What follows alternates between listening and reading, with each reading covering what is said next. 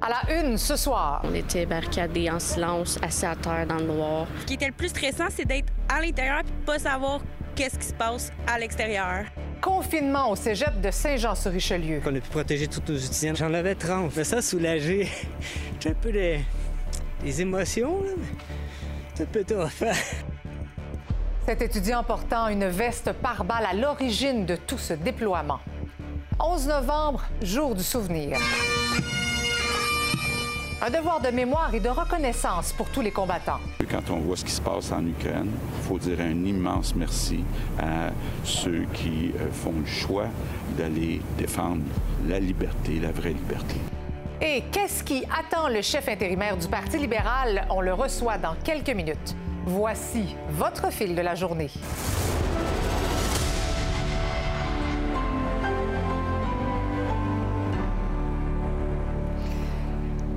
Bonsoir, bon vendredi. Eh bien, tout le monde pousse un soupir de soulagement ce soir à la suite de cette opération policière d'envergure au cégep de Saint-Jean-sur-Richelieu.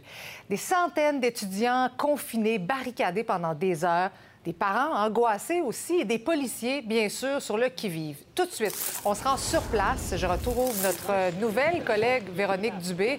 Véronique, à cette heure-ci, tout est terminé, mais tout ça aurait été déclenché par un étudiant qui portait une veste par balle. Oui, Marie-Christine. Donc, le déconfinement total a, été déclaré il y a un peu plus d'une heure. Donc, vraiment des moments très angoissants depuis 9 heures ce matin. Les images très, euh, donc, très surprenantes de voir euh, ce jeune homme arriver avec sa veste par balle. Jeune homme, d'ailleurs, qui a été appréhendé, qui devrait être accusé d'avoir proféré des menaces. Comparution peut-être même dès euh, demain. Quel âge est là, votre fille? Elle a 17 ans. OK, OK. Puis elle vous a texté, vous avez, vous a FaceTimé? Elle m'a texté. OK. J'ai dit de fermer la sonnerie de son téléphone. J'ai dit de, de se coucher et d'attendre. Je comprends. Je, je suis stressée. Ah non, je comprends. On a procédé à l'arrestation d'un homme de 19 ans en lien avec l'opération et on a interpellé également une fille mineure. Le suspect était-il armé? Est-ce que c'était... Euh, portait-il des explosifs? De quoi? Qu'est-ce qu'il avait sur le dos? Présentement, à part la veste par balle, je n'ai pas d'autres informations au niveau des explosifs ou des armes à feu. J'ai parlé régulièrement avec lui. Euh, il y a eu- c'est sûr qu'il y a eu des commentaires qui ont été faits des fois que nous, on a laissé passer parce qu'on pensait que c'était une blague, mais Quel genre de commentaire? euh, ben, dans le fond, il faisait souvent des blagues qui disaient à câble, All cops are bastard. Puis il disait qu'il était contre l'armée, puis tout ça. Il faisait aussi à- allusion au fait qu'il y avait un. Parce qu'il y avait un gros tatou sur le bras qui était tout recouvert, puis j'avais demandé c'était quoi, puis il m'avait dit, ah, euh, c'est un, ta- c'est un signe nazi que j'ai fait recouvrir. Vous êtes où, là, en ce moment? On est, on est dans une... On est dans une classe, dans les 6-0 au cégep. OK. Qu'est-ce que vous avez entendu? Euh, ben, on n'a pas rien entendu, mais dans le fond, c'était vraiment stressant parce qu'on a eu des alertes sur nos téléphones. Euh, au départ, on ne croyait pas vraiment que c'était vrai. Là, genre, il a quasiment continué le cours, on a tout fermé les rideaux. Ça, ça dit, j'ai une amie à l'urgence live et ils ont reçu du monde blessé par balle. Il pourrait y avoir des risques de bombes dans l'école. Oui, mais c'est ça. Mais même là, là, ce tu- sont toutes des, des rumeurs. Oui, c'est ça, c'est du euh, coq à l'âne. là. Fait que tout le monde se parle, tout le monde peut euh, changer l'histoire. Heureusement, présentement, on note aucun blessé. Certains disaient avoir entendu des coups de feu. Est-ce que ça s'est avéré? Aucun coup de feu nous a été rapporté de notre côté. Euh, J'étais toute seule dans le corridor, tout le monde était en cours, puis il y a un gars qui passait avec un gilet par balle, puis une balle dans son gilet. Puis j'ai comme commencé à trembler, puis j'étais comme un petit peu inquiète. Il y a quelqu'un d'autre qui a été interpellé, mais il n'y a pas eu d'arrestation. Pensez-vous que vous étiez prête à... s'il y avait eu vraiment des tireurs en dedans? là? Euh, dans mon cours à moi, mon professeur a seulement, euh, comme elle a dit, on avait une armoire et il a seulement ouvert la porte de la deuxième armoire pour camoufler la vitre de la porte qui menait au couloir. Et il a seulement barré la porte. On n'a pas eu de. On a fermé les rideaux de la classe euh, qui menaient aux fenêtres, mais il n'y a pas eu de, mesures plus préventives que ça qui a été faites, comme par exemple euh, mettre des bureaux devant la porte ou des chaises pour bien barricader la porte. Donc je pense qu'il aurait pu avoir un petit peu un plus, grand effort qui a été fait euh, de ce côté-là. Je me sens soulagé. J'ai un peu des, émotions, mais c'est un peu tough. Ouais, c'est drôle à Beaucoup de dire. pression. euh, Ouais, là, on lâche. là. faut Oh, oh. gérer beaucoup de vie, puis euh, c'est comme nous qui avons un peu le, le fardeau sur nos épaules, puis qu'on doit Ouais, gérer ça, les on étudiants, tu sais. responsable. On a 30. on a- J'en avais 30. Ouf. Ouais. Excusez. Il n'y a pas de problème. Et puis, en plein cœur du confinement, j'étais en contact avec une étudiante qui me tenait au courant des développements. En fait, on peut vraiment pas sortir de notre classe. On commence, plusieurs personnes commencent à avoir envie d'aller aux toilettes. Et le policier qui est venu, c'est un enquêteur. Il peut pas assurer notre sécurité si on est tout seul. Je la retrouve ce soir en sécurité chez elle. Bonsoir, Laurence. Bonsoir. Explique-nous, raconte-nous comment tu as vécu cet événement-là à partir là, de 9h30 ce matin. là. Euh, donc, vraiment, en fait, moi, je l'ai su euh, parce que ma boss, je travaille comme juste à côté du cégep. Elle m'écrit, elle dit Qu'est-ce qui se passe? Il y a plein de voitures de police autour du cégep. Est-ce que vous êtes correct? Je dis J'ai aucun développement. Euh, je monte à une de mes collègues de classe. Elle dit Dis-le à la prof. Là, je dis Ben non, c'est correct, là, il devrait rien se passer. Ça se peut que ça soit juste quelque chose de plus banal.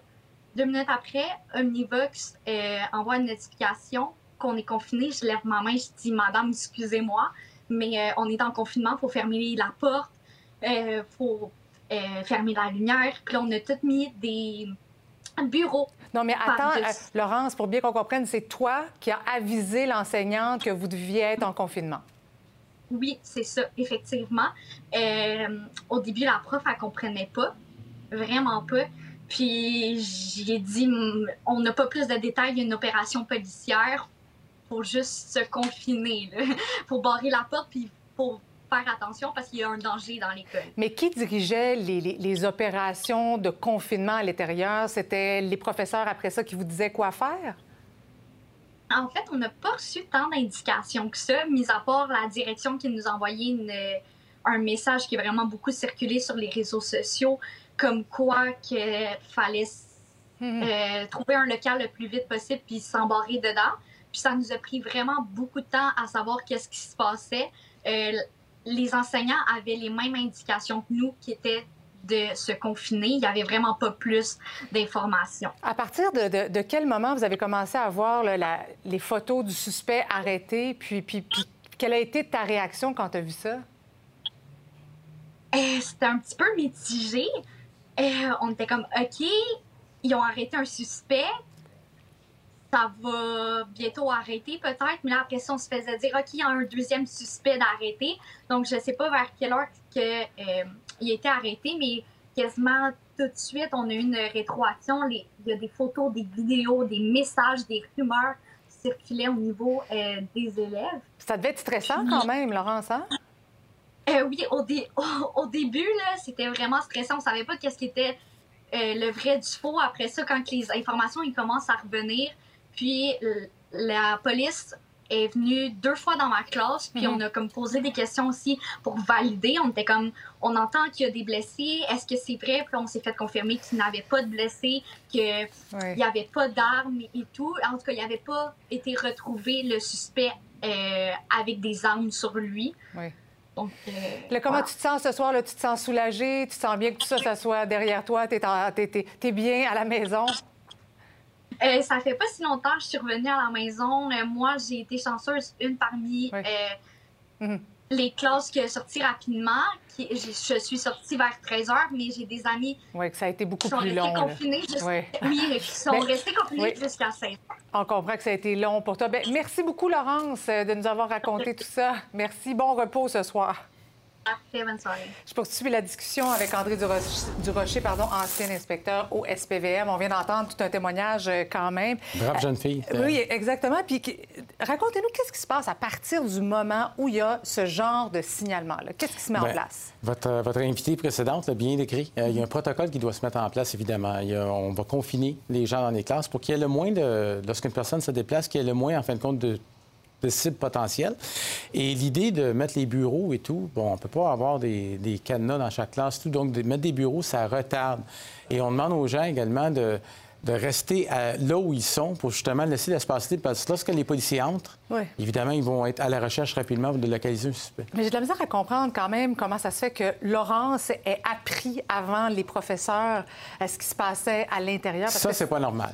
ça, c'est hein? pas normal. Normalement, en fin de compte, euh, moi, je comprends pas que, et peu importe, on va savoir au cours des prochaines heures, Ouais. prochains jours, si effectivement c'était vrai que le suspect portait une veste par balle tous les jours. Mais même si ça, c'est pas vrai, s'il était là depuis 8h, 8h30 ce matin, là, Comment ça se fait qu'il n'y a pas quelqu'un qui a admis? Moi, je pense qu'il va devoir y avoir des sérieuses questions à poser euh, aux personnes. Ils ont peut-être une bonne raison, mais en tout cas, ça soulève des questions solides. Pourquoi cet individu-là n'a pas été dénoncé avant? C'est pas illégal de porter une veste par balle, mais c'est inusité, surtout dans une école. C'est quand même particulier parce que nous, cette semaine, on a fait une série de reportages sur les menaces envers les écoles. Si, vous voulez, on peut peut-être écouter un petit extrait de nos reportages. Chaque école fait un petit peu, ou chaque commission scolaire, si tu veux, fait un petit peu qu'est-ce qu'ils pensent qu'ils devraient faire. Et quand on voit que des situations vont arriver dans différentes écoles, puis par la suite, les gens, on n'était pas préparés, on ne savait pas quoi faire, ça nous a mis mal à l'aise. Mais c'est sûr, parce que si on ne pratique pas, on n'est pas préparé. Donc, on parlait de ça hier. Est-ce que, justement, quand on voit ce qui s'est passé aujourd'hui, est-ce que nos écoles, nos élèves, nos personnels enseignants, notre personnel enseignant est bien formé ou c'est quoi faire dans des mesures de confinement?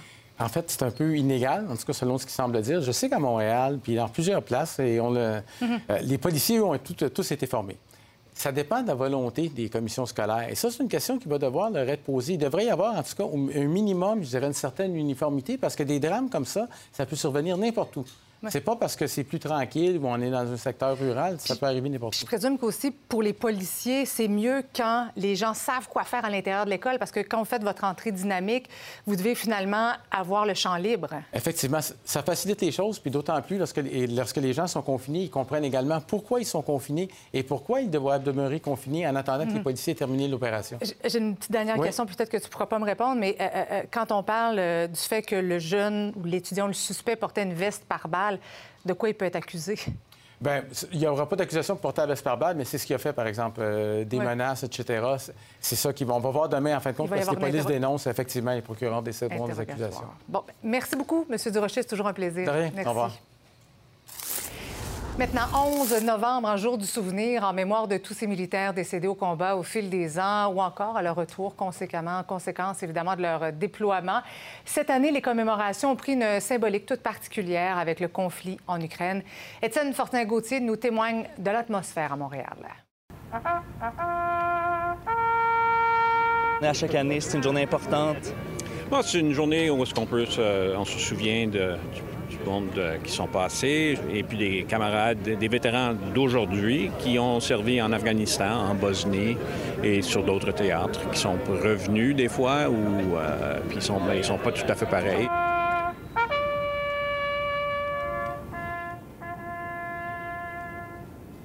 On est dans un contexte de guerre aujourd'hui. Il y en a qui parlent de Troisième Guerre mondiale, il y a la guerre en Ukraine. Qu'est-ce qui vous habite en voyant tout ça, vous qui avez euh, été dans un conflit? Je trouve ça terrible. Euh, ça n'a aucun bon sens. Et même si le Canada, c'est un excellent pays, euh, moi, je me dis qu'un jour, peut-être, ça va se rapprocher d'ici. Vous avez fait la guerre du Vietnam, mais, mais aujourd'hui, avec les années qui passent, c'est ça, vous vous dites, est-ce que c'était... Vous vous posez des questions même sur ce conflit-là? Absolument. Euh, je me pose des questions, puis il y a beaucoup de souffrance pour les deux peuples. Moi, je pense qu'on n'avait pas réellement besoin de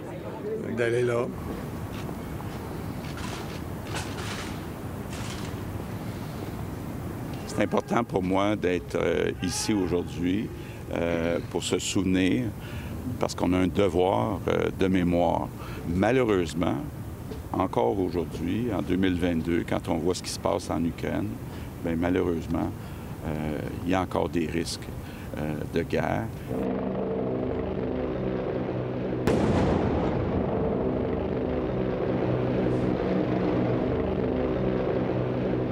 Aujourd'hui, en parlant à tous ces intervenants, on a senti qu'il y avait un plus grand éveil sur les conséquences psychologiques de la guerre chez les soldats, puis un groupe qui veut euh, nous sensibiliser à cette question. On vient porter une couronne euh, pour les, euh, anciens, les vétérans sans-abri, parce que c'est un phénomène qui existe effectivement. Souvent, c'est des gens qui ont servi de leur pays, ont été déployés, qui sont revenus avec des enjeux, soit d'addiction, de santé mentale, peu importe des blessures du champ de bataille. Et en fait, ils n'ont pas de ressources. Les, gens qui sont allés déjà en mission, euh, il faut les entourer, il faut en prendre soin. Je pense que nos soldats ont, compris qu'il faut, faut le, dévoiler, la, misère qu'ils ont, pour qu'on puisse les traiter. Là. On vient de terminer la COVID. Euh, c'était déjà un, euh, message qu'on a passé à travers, mais il s'agit pour les militaires euh, et le monde en entier de, de, vivre une paix euh, qui est souhaitable. Le Parti libéral a un nouveau chef intérimaire. On le reçoit ce soir, Marc Tanguay. Merci d'être avec nous. Merci, Mme Bergeron. Donc, euh, vous avez été euh, président à l'époque où le Parti libéral était, était, populaire. Vous êtes libéral depuis des années. Dites-nous, de quoi votre parti a besoin pour retrouver sa, sa, sa popularité perdue?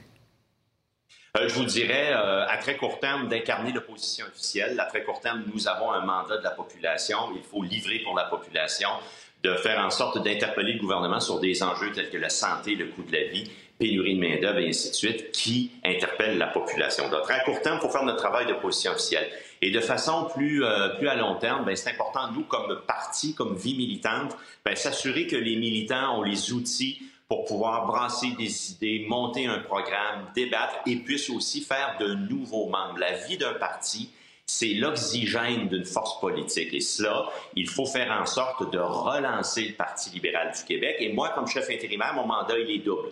Mon mandat est d'abord à l'aile parlementaire, être prêt pour la rentrée parlementaire du 29 novembre mmh. prochain, et aussi au sein de nos instances au Parti libéral du Québec pour favoriser et voir s'épanouir le militantisme. Oui, vous avez, vous avez quand même pas mal de monde à convaincre là, pour requinquer le Parti libéral, à commencer par Marie-Claude Nichols.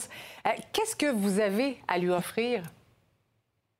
Écoutez, à Marie-Claude, euh, au-delà du fait que l'on a dit que la main est tendue, que la porte est ouverte, moi, euh, l'un de tous mes tout premiers gestes hier soir, ça a été de prendre le téléphone puis d'appeler Marie-Claude. Et rapidement, euh, elle et moi, on s'est fixé un rendez-vous euh, ce dimanche. Alors, nous aurons notre café entre quatre yeux. Et je oui. pense que ça doit nécessairement passer par là. Une bonne discussion avec Marie-Claude, que je connais depuis, quoi, bientôt dix ans. Discussion sur les dernières semaines, sur le passé, mais aussi discussion sur l'avenir, comment euh, elle voit euh, sa réintégration. Et ça fera partie, mm -hmm. très certainement, évidemment, de nos discussions. Mais à part, à part le café, là, vous ne pouvez pas nous dire qu'est-ce que vous allez lui offrir? Non, à part, à part lui offrir le café, euh, euh, non, écoutez, je, je, pense que ce, cette, euh, cette confiance-là à regagner a souffert des commentaires publics euh, de part et Mhm. d'autre. Et, et en ce sens-là, on s'est entendu que notre discussion, on va l'avoir en privé entre quatre yeux. Bon, euh, maintenant, André Fortin, Monsef Déragi euh, ont déjà déclaré leur intérêt pour la course à la chefferie. Est-ce que c'est bon, ça, pour l'unité du caucus, qu'on parle déjà de la course? Ben, je pense que c'est bon, moi, qu'il y ait des candidats potentiels qui lèvent déjà la main, euh, deux excellents euh, collègues députés qui pensent se lancer à la course. Eux peuvent se le permettre. Moi, comme chef intérimaire, je ne peux pas me le permettre, bien évidemment, parce que je ne dois pas être impliqué dans une course à la chefferie. Le parti ouvrira une zone à partir de laquelle moi j'aurai une décision à prendre si j'y vais ou pas, mais ce sera bien avant l'ouverture de la période électorale comme telle. Ouais. Alors, qu'il y ait des candidatures à l'interne du parti, à l'externe, euh, des femmes également, ça serait important. Alors, plus il y a de candidatures, plus le débat sera intéressant puis va nous aider Mhm. à brasser des idées. Ça participe de la relance. Oui. Mais entre vous et moi, là, M. Tanguy, votre intérêt sur une échelle de 1 à 10, il se situe où? En- en- réellement, là, entre vous et moi, là, Ouais. je vous dirais que c'est une réflexion que je n'ai pas, euh, que je n'ai pas eue. C'est une réflexion que je ne peux pas me permettre d'avoir comme chef intérimaire. Et moi, c'est réellement de maintenir le phare à Québec avec le parti. Et cette réflexion-là, je peux vous le dire entre vous et moi, je l'aurai bien évidemment lorsque le parti me dira, Marc, là, tu dois décider. Tu vas à la course ou pas? Et si je décide d'y aller, je démissionnerai comme chef intérimaire. Mais dans l'intervalle, il n'y aura pas d'ambiguïté, pas de conflit d'intérêts. Moi, je suis là pour servir le caucus et le parti. Ma dernière question, allez-vous maintenant reconnaître le Parti québécois et Québec solidaire comme groupe parlementaire à l'Assemblée nationale? Alors, les discussions vont bon train. Les quatre partis sont autour de la table. Il est discuté de cette possibilité-là de reconnaissance. Ça fait donc partie des possibilités à la fin. Mais je n'irai pas plus loin parce que là aussi, on s'est donné une règle de conduite, nous quatre, de ne pas faire ça sur la place publique, Mhm. mais de le faire à- entre nous. Et je vous dirais que moi, j'ai bon espoir, bon espoir que l'on ait une entente à, à la fin là, pour, euh, pour débuter nos travaux là, qui s'en viennent vite là, le 29 novembre. Ben oui. Merci beaucoup. Bon café dimanche, M. Tanguay. On en reparle certainement la semaine prochaine. Merci. Merci, au revoir. La COP 27 maintenant se poursuit en Égypte aujourd'hui sous le thème de la décarbonisation et on apprend, grâce à une étude menée par Greenpeace, que l'industrie automobile mondiale prévoit vendre deux fois plus de voitures à essence que les cibles de l'accord de Paris sur le climat. J'en discute avec Patrick Bonin, qui est responsable de la campagne climat-énergie à Greenpeace Canada. Bonsoir. Bonsoir. Euh, euh, d'abord, aujourd'hui, le président Biden a déclaré euh, dans un discours que, que, les États-Unis allaient atteindre les cibles fixées d'ici 2030. Est-ce réaliste de penser que le Canada et les États-Unis peuvent atteindre les cibles de l'accord de Paris? Bien, M. Biden a un plan qui est mis en marche. Par contre, le plan ne permet pas encore d'atteindre la cible. Il faut garder en tête que cette cible-là, elle n'est pas assez ambitieuse en regard de ce qu'on doit faire. Même chose pour le Canada. La cible du Canada est encore moins ambitieuse que celle des États-Unis. Donc, beaucoup de travail à faire encore euh, au niveau de ces pays riches-là. Oui. Euh, maintenant, les gouvernements parlent de plus en plus d'électrification des transports, mais les constructeurs automobiles ont de la misère à livrer les véhicules électriques. Qu'est-ce que les, les gouvernements doivent ou pourraient faire, selon vous? Il faut comprendre que les constructeurs automobiles envoient leurs véhicules électriques dans les juridictions, les endroits dans le monde où ils ont des objectifs plus ambitieux ou plus de contraintes à, avoir davantage de véhicules électriques. Donc, on se rend compte au Québec, on a deux ans d'attente pour certains modèles lorsqu'une personne essaie d'aller acheter un véhicule.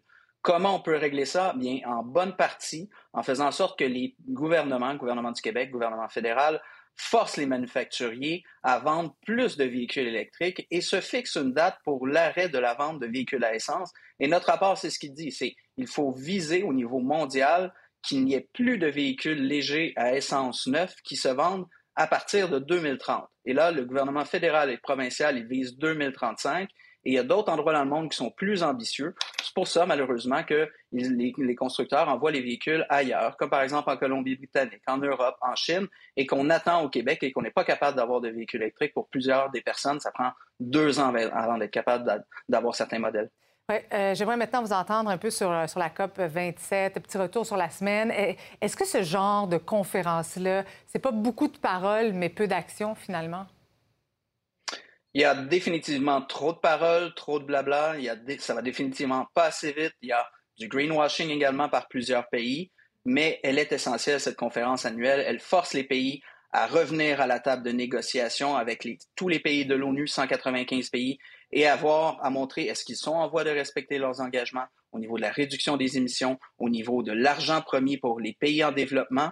Et ça, c'est un enjeu majeur de cette conférence-là. Ça fait 30 ans que les pays du Sud subissent les impacts des changements climatiques. C'est de plus en plus fort. Et ils demandent que les pays riches, les grands pollueurs, paient pour les impacts que subissent ces pays-là, les pays du Sud, alors qu'ils ne sont pas responsables des mm-hmm. changements climatiques.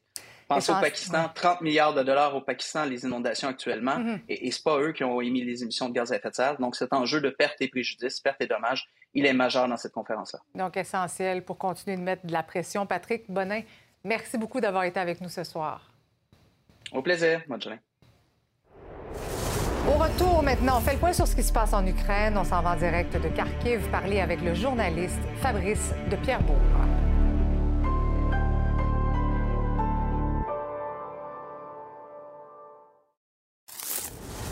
On se tourne vers l'Ukraine maintenant. L'armée ukrainienne est officiellement entrée dans la ville de Kherson après le retrait des forces russes.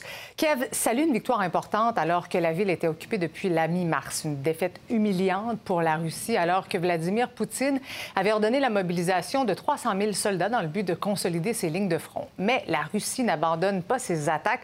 Toujours dans le sud de l'Ukraine, pas loin de Kherson, au moins sept personnes ont été tuées par une frappe de missile sur un immeuble résidentiel. Je joins le journaliste Fabrice de Pierrebourg qui se trouve justement en Ukraine pour le magazine L'Actualité. Bonsoir Fabrice. Bonsoir Marie-Christine. Alors, tu es présentement à Kharkiv où le nord a été repris aux Russes par les Ukrainiens. Exactement. Ça a été finalement la deuxième région euh, que les Ukrainiens ont repris aux Russes après celle de Kiev euh, au printemps. La région de Kharkiv elle, a été reprise en, septembre. Et maintenant, on voit Kherson, qui est vraiment le sud de, ce long front qui est repris par les Ukrainiens. Donc, euh, depuis le début, j'ai calculé, moi, les, Ukrainiens à ce jour ont repris euh, à peu près 50 euh, du territoire que les Russes occupaient depuis le début de la guerre en février. Mhm. Donc, c'est énorme. Et, et Kherson, c'est vraiment un point de bascule, je pense, parce que les Russes étaient coincés à cet endroit-là contre un fleuve qui est quand même assez large, très puissant. Et ils étaient cernés par l'armée ukrainienne qui, dès le début, moi j'étais là au mois de juin, ils m'avaient dit que Kherson, c'était leur prochain objectif. Les Russes n'avaient pas le choix finalement de traverser ce fleuve euh, et d'essayer de faire des positions défensives en arrière. C'est sûr que ça va être plus difficile maintenant pour les Ukrainiens eux-mêmes de continuer, à moins de faire un grand détour. Mais euh, c'est Ouais. sûr que rendez-vous compte que le 30 septembre, Vladimir Poutine avait annexé cette région-là d'office et trois autres Mhm. à la suite de référendums fantoches et avait déclaré que Kherson et la région, c'était la Russie. Et il menaçait d'utiliser l'arme nucléaire euh, si jamais on le chassait de là. Mhm. Et, et Fabrice, qu'est-ce qui t'a marqué le plus lorsque tu es arrivé sur place? Ben, euh, moi, je suis d'abord arrivé à Kiev il y a trois jours. C'était une ville qui, au mois de juin, avait repris de la vie. Les Russes avaient été chassés vraiment au, au loin. Et là, le gros problème dans Kiev et dans Kharkiv, entre autres, c'est l'électricité. Mhm. C'est-à-dire que depuis trois semaines, les Russes s'attaquent aux infrastructures électriques. Et euh, euh, plutôt que de gagner sur le terrain militaire, finalement, ils ont décidé, euh, comme disent les autorités ukrainiennes et le président, de les faire mourir de froid cet hiver. Il y a 40% des infrastructures électriques qui sont détruites, ce qui fait en sorte qu'il y a des coupures euh, régulières, euh, programmées ou d'urgence. Il y en a encore aujourd'hui dans toutes ces grandes villes.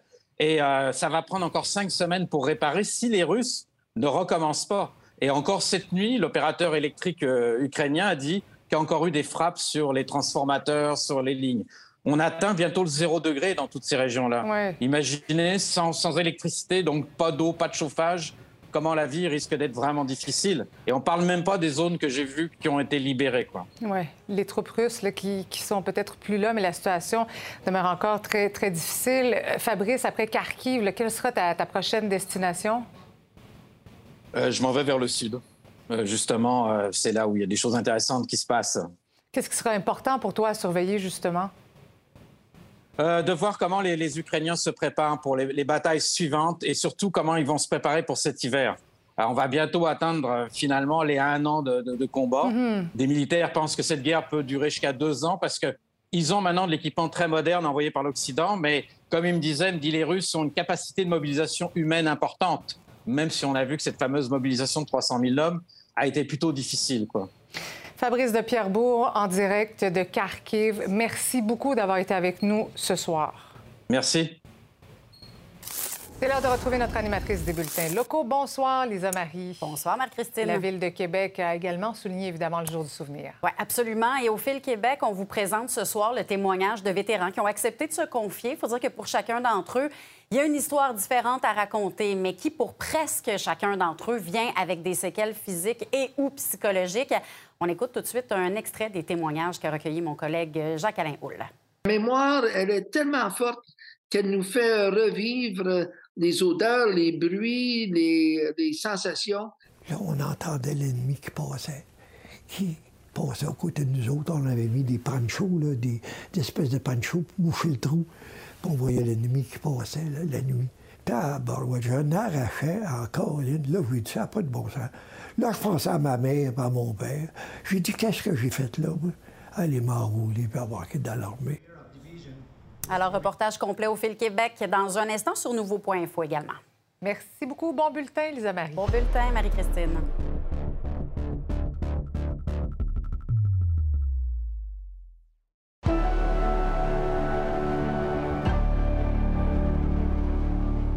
En ce jour du souvenir, on parle beaucoup des vétérans, mais on oublie souvent les vétéranes. Pourtant, elles sont près de 15 000 au pays et vivent avec des taux de suicide et d'itinérance plus élevés que leurs collègues masculins. Après une carrière dans l'uniforme, la transition vers la vie civile est souvent difficile pour nos anciennes combattantes. Emmanuel Leroux-Néga est allé à la rencontre de l'une d'entre elles. Tout au long de notre carrière, on s'est défendu pour se faire reconnaître. Lorsqu'on quitte les forces pour des raisons médicales, ce qu'on veut pas faire, c'est donner raison à tous ceux qui ont dit c'est normal que ça t'arrive, tu es plus faible. C'est normal que ça t'arrive, que tu aies un syndrome de stress post-traumatique parce que tu es une femme. C'est à 17 ans quand j'ai joint euh, les forces, puis ça, c'est en Afghanistan, où je transporte une, une jeune fille afghane dans mes bras. Cette jeune fille-là, en fait, elle, avait subi des brûlures pratiquement au troisième degré. Le déploiement en Afghanistan, c'est la mission la plus enrichissante que j'ai faite, mais en même temps la plus éprouvante, parce que j'ai vécu des deuils de deux personnes qui étaient sous mon commandement. Euh, puis moi-même, j'ai été impliquée dans un incident euh, avec un engin pl- explosif euh, improvisé et j'ai été blessée. C'est vraiment au retour à la maison. Là, j'ai commencé l'hypervigilance, euh, je, je, faisais des cauchemars, euh, de l'insomnie aussi, les sueurs nocturnes, avoir le désir, en fait, de, de, de m'isoler parce que j'avais l'impression que personne ne pourrait comprendre qu'est-ce que j'avais vécu là-bas. Mm-hmm. Bien travaillé. La transition en dehors des forces a été difficile parce que c'était pas quelque chose que j'avais choisi. Dès qu'on recevait le diagnostic, c'était une obligation de libération pour des raisons médicales. Je me suis construit dans cette identité-là au travers de mon uniforme. Alors quand je me le suis fait retirer, je me disais, je suis qui, moi, en dehors de cet uniforme-là? C'est la fin d'une identité, c'est la fin d'une appartenance. Un traitement particulier parce qu'on est une femme dans l'armée, ça vient avec son lot de séquelles, de traumatismes. Par exemple, 16 environ des femmes euh, vivraient, euh, des vétérans donc, euh, vivraient de l'itinérance cyclique. Si on prend les enjeux qui seraient spécifiques aux femmes, statistiquement, les inconduites sexuelles, ça touche 100 des femmes qui ont été dans l'armée. Donc, c'est quelque chose qui laisse des marques. On recevait des blagues de toutes sortes. on, on, on pouvait avoir des, des attouchements parce que le monde se disait bien, que c'est ça.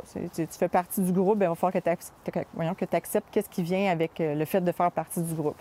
Euh, mais ça, je l'ai comme intégré comme justement une normalité. Puis on m'a reproché un peu d'être dur envers les femmes. Hein. Il n'y a pas de place ici à pleurer, il n'y a pas de place aux chicanes de filles. Puis à ma sortie, je me suis rendu compte que c'était une erreur, en fait. Quand moi, je suis sortie des forces, j'étais toute seule. J'avais pas vraiment d'amis qui comprenaient ce que j'avais vécu en Bosnie ou en Croatie. Je broyais du noir. Surtout que les programmes faits par euh, le Centre de transition des forces étaient originalement développés pour les hommes et adaptés aux femmes. Je voulais avoir quelque chose juste pour les femmes. Se regrouper entre femmes, ça me fait du bien. Parce que j'ai toujours dit, je, m'entends mieux avec les hommes, je m'entends mieux avec les gars. Aujourd'hui, j'ai comme ce besoin-là de connecter avec le côté féminin, le côté plus vulnérable, mais de se donner le droit, justement, d'être entre femmes. Ça fait du bien.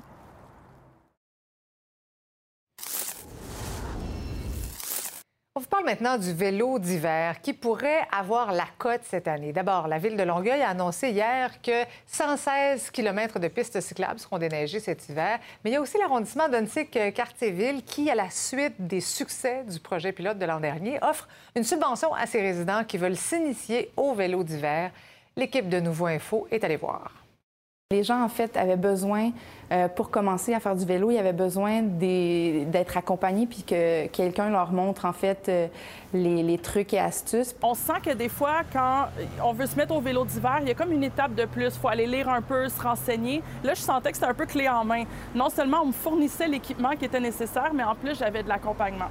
Donc, il y avait des gens qui allaient me dire quoi faire, euh, comment, comment les trucs, quels piste prendre, quelle piste éviter? Souvent, l'hiver, on va mettre le banc un peu plus bas pour pouvoir mettre son pied à terre si on dérape.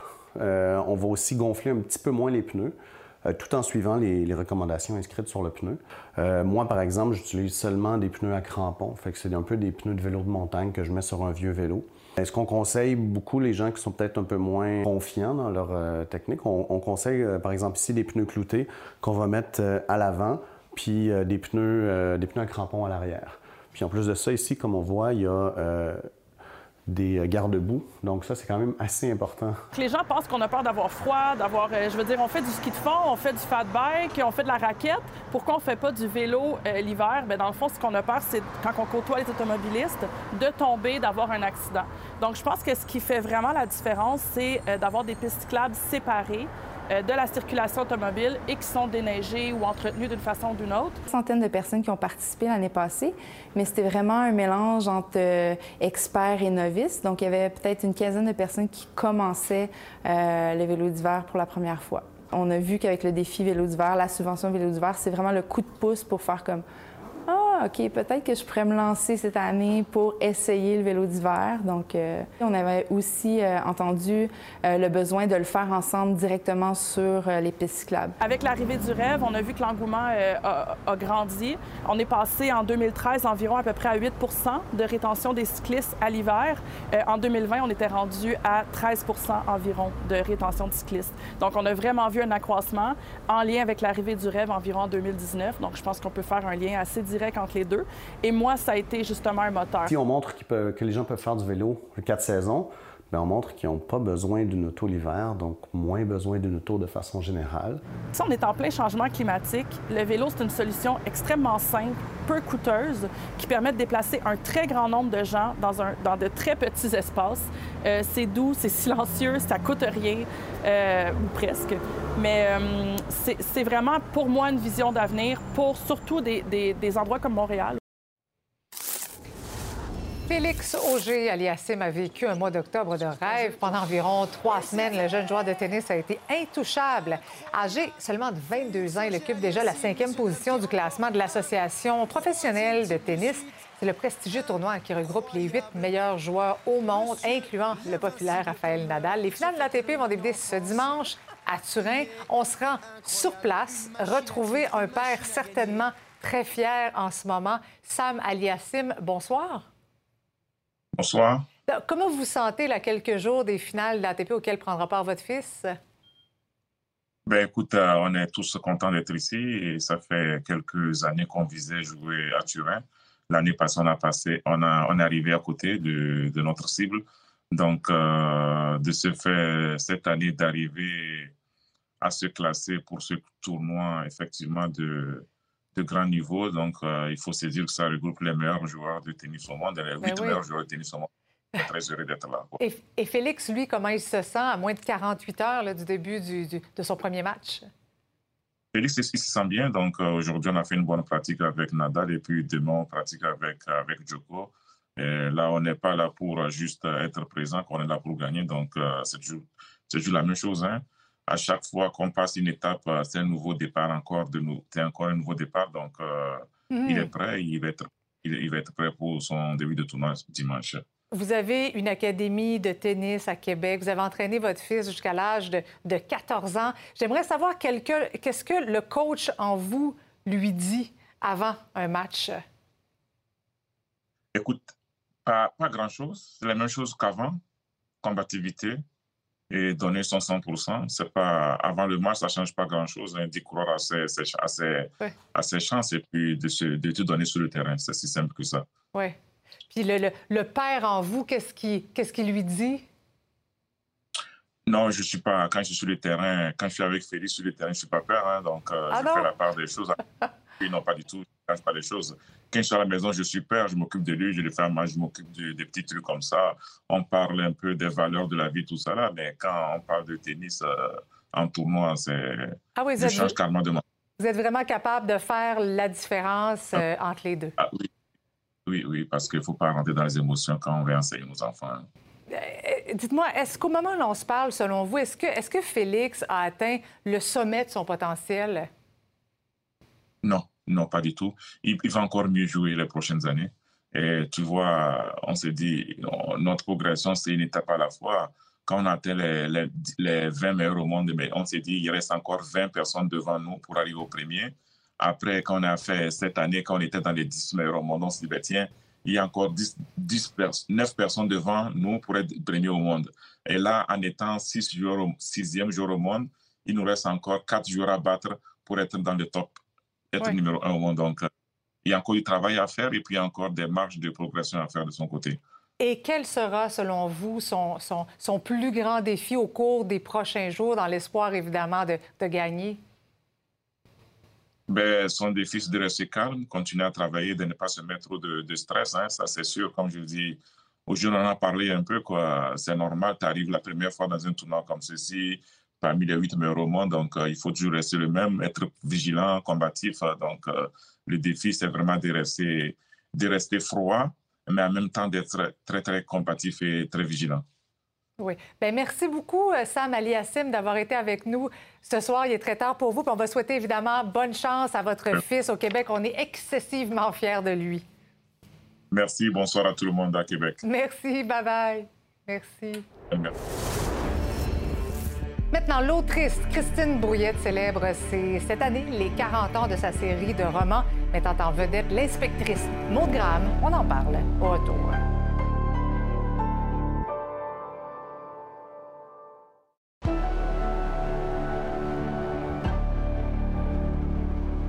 La connaissez sûrement pour sa série de romans policiers mettant en vedette l'inspectrice Maude Graham. Christine Brouillette fait paraître cet automne un 20e ouvrage avec ce personnage vedette et elle célèbre en même temps le 40e anniversaire de la parution de son premier roman, Chère voisine, dans lequel elle jetait les bases de son écriture noire. Camille Lorrain Desjardins l'a rencontrée. Comment vous avez réagi quand vous avez euh, constaté que votre premier roman avait 40 ans? C'est sûr que je déteste vieillir, mais d'un autre côté, je sais que je suis privilégiée d'être là encore. D'avoir gardé mes lecteurs tout ce temps-là. Donc ça, c'est un cadeau vraiment que, que, les gens m'ont fait d'être aussi fidèles. Si on se replonge donc à la sortie de ce livre-là en 1982, à quoi ressemblait votre vie? J'étais serveuse au café temporel à Québec. Et d'ailleurs, quand on m'a annoncé que j'avais gagné le prix Robert Clee, je le croyais pas. Je pensais que c'était un client qui me faisait euh, une plaisanterie. Et j'étais très contente parce que j'avais toujours dit que je voulais être écrivain. Quand j'avais 13 ans, j'étais amoureuse de mon professeur de français, M. Wood, puis je lui avais dit, vous savez, quand je vais être grande, je vais être écrivain, puis je vais vous dédier mon premier roman. Ce que j'ai fait. Moi, c'était un, livre que j'avais écrit pour un cours à l'université, en création littéraire. Et Denis Saint-Jacques, qui était mon directeur à ce moment-là, il m'a dit, Christine, pourquoi tu ne l'envoies pas au prix Robert Clee? Je, je connaissais même pas le prix. Alors, je me suis dit, ça, c'est un signe. Si je gagne le prix Robert Clee, que mon roman est publié, ça veut dire qu'il faut vraiment que je fasse ça. Puis je me donne 10 ans pour arriver. Si dans 10 ans, j'en vis pas bien, je changerai de métier. Je retournerai à la restauration parce que j'aimais travailler dans un restaurant. J'étais heureuse, moi. Le lendemain, Louise ne travaillait pas, mais elle se leva quand même tôt. Elle allait acheter les journaux qui ne lui apprirent pas grand-chose de plus. On poursuivait l'enquête, on croyait un crime de sadique. L'autopsie avait révélé que la jeune femme avait été mutilée sexuellement après avoir été étranglée. On voit déjà dans ce livre-là un peu toutes les, bases de votre écriture. Euh, Quand j'écris chez un voisine, euh, je voulais surtout pas écrire un livre qui serait autobiographique. Je me disais, je vais raconter mes histoires d'amour qui vont n'intéresser personne. Et je me suis dit, qu'est-ce, que, qu'est-ce qui serait très loin de moi? Un roman policier, parce que j'ai jamais tué personne. Mais finalement, j'ai parlé de moi quand même, parce que Louise est serveuse comme je l'étais, elle a des chats comme j'avais. Bon, euh, puis moi aussi, j'aurais tué quelqu'un qui aurait empoisonné mes chats. Donc, je partageais beaucoup de choses avec Louise. Mais euh, c'est vrai que tout ce qui est revenu après ça dans mon travail, c'était déjà dans Chère voisine. Mais est-ce que vous avez toujours voulu écrire du roman policier? Ou... Bien, j'en avais envie, puis comme personne n'en faisait en plus à ce moment-là, j'étais la seule dans ma gang à faire du polar. Je me suis installée à Paris, puis j'ai rencontré les gens de chez De Noël, et c'est là que j'ai créé Maud Graham parce que je m'ennuyais de Québec. Puis là, donc, vous êtes à votre 20e Maud Graham que vous sortez cet automne, oui. Euh, dans lequel vous abordez le, le sujet des féminicides. Pendant un an, j'avais tenu un journal de pandémie. Le 18 mars 2020, j'écrivais que vont devenir les femmes enfermées avec leur bourreau.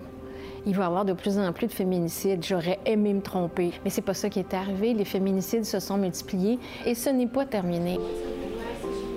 J'aime pas écrire, en fait. Je trouve ce métier intéressant, mais je n'ai pas de plaisir à écrire. Le plaisir, pour moi, ça suppose l'abandon. Quand je reçois, quand je lis, je suis une lectrice boulimique. C'est particulier parce que je pratique ça plusieurs heures par jour. Mais en même temps, si je n'écris pas, ça ne va pas bien. Je viens agressive. C'est comme si ma peau était trop étroite. Il faut que ça sorte. Et je crois que c'est mieux pour mon entourage. La boxeuse québécoise Marie-Ève Dicker va mettre en jeu son titre de championne. Demain, au Royaume-Uni, elle affrontera la Britannique Natasha Jonas, tête d'affiche du gala. La boxeuse québécoise a affiché trois livres de plus que son adversaire aujourd'hui. Elle considère avoir l'avantage et souhaite revenir au Québec avec les quatre ceintures qui sont en jeu.